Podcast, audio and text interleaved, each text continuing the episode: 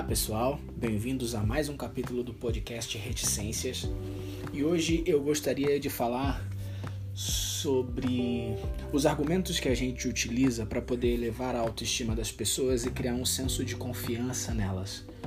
Eu acho que isso é realmente muito, muito, muito necessário nos dias de hoje, porque as pessoas elas estão excessivamente fragilizadas na sua autoimagem.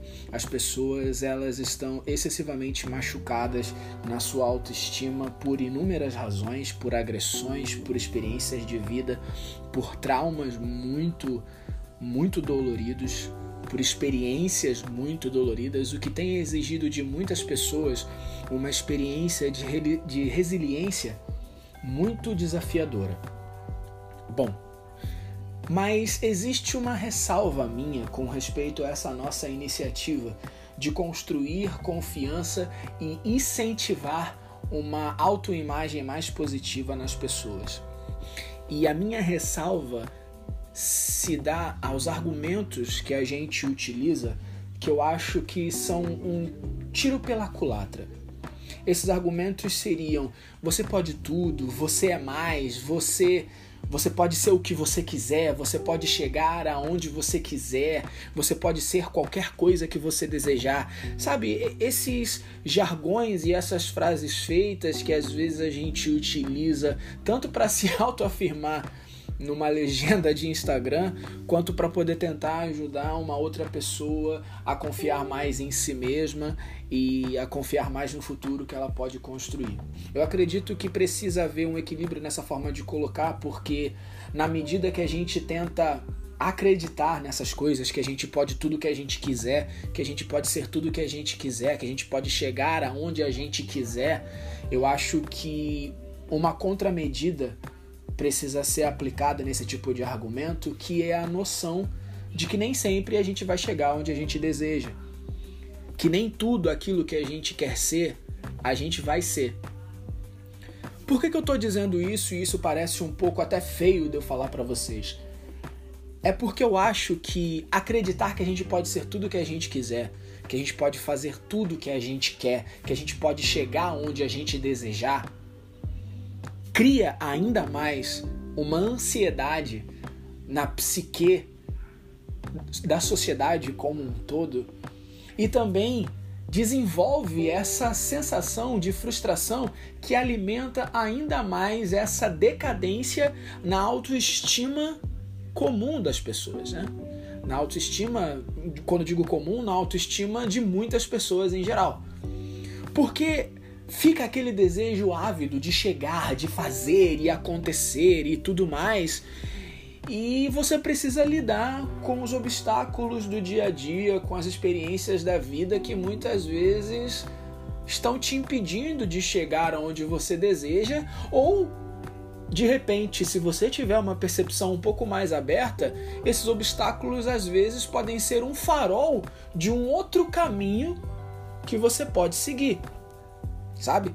Que às vezes você tá lá dando murro e ponta de faca para poder ser e fazer alguma coisa que você deseja avidamente, não tá conseguindo e às vezes a vida com toda a sua sabedoria tá tentando te levar para uma outra direção e você não tá percebendo por conta de uma teimosia que só faz com que você se frustre por conta de uma filosofia que só faz com que você se sinta cada vez mais frustrado cada vez mais magoado, cada vez mais ansioso e cada vez mais dependente de um argumento vazio para poder compensar essa ansiedade e essa frustração que você está sentindo na vida.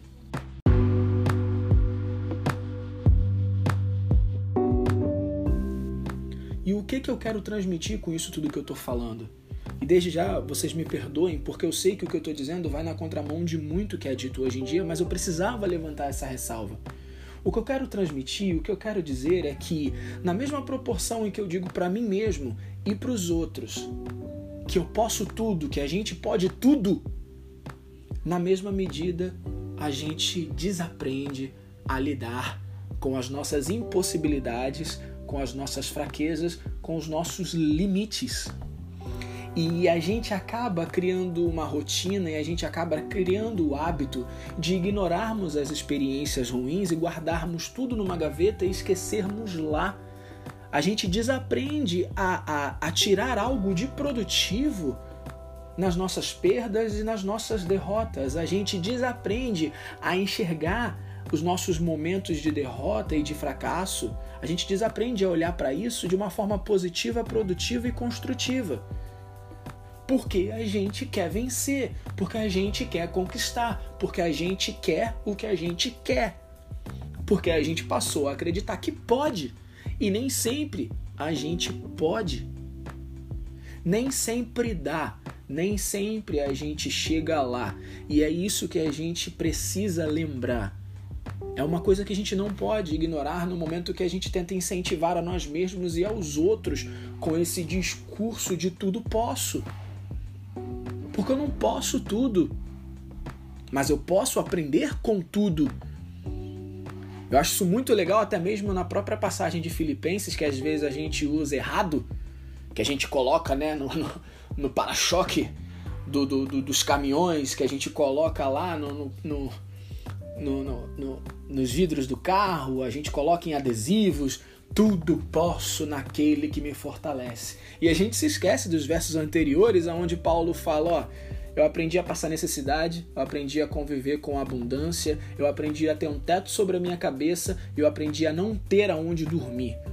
Tudo posso naquele que me fortalece. Ou seja, eu posso passar por todas as experiências na vida e sobreviver por causa da força daquele que me fortalece. É isso que o verso quer dizer. É isso que Paulo quer transmitir. Mas como a gente gosta de pegar só o que convém, a gente transforma isso numa grande vitória, a gente transforma isso num grande sensacionalismo de, de, de, de vitórias e numa bravata de conquistas, e, e não é, sabe? Não é. A gente precisa aprender a viver com a derrota, a gente precisa aprender a encarar de uma forma positiva o dia ruim,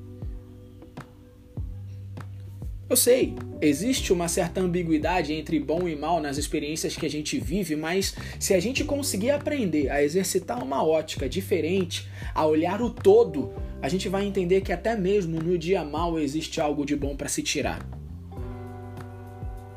A gente vai aprender que até mesmo no dia da derrota existe algo de bom para se aprender, para evoluir, para crescer, para aprender sobre si mesmo, mesmo que você não chegue aonde você quer que às vezes você está sendo direcionado pela vida para uma outra coisa e que você não precisa perder seu tempo dando murro e ponta de faca.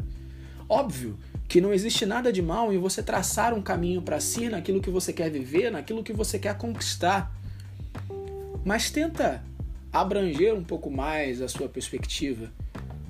Sabe? Tenta aprender a olhar um pouco mais com a sua visão panorâmica. Sabe? Com a sua visão periférica, para você ter um, um vislumbre do todo de possibilidades que estão na sua frente, não só aquilo que você quer ser, não só aquela direção onde você quer chegar. Existe algo a mais. Existe algo a mais.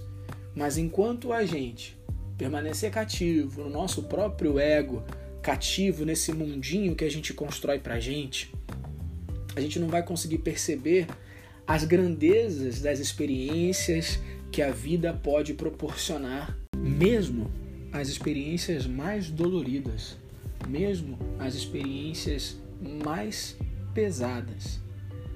Existe algo a mais.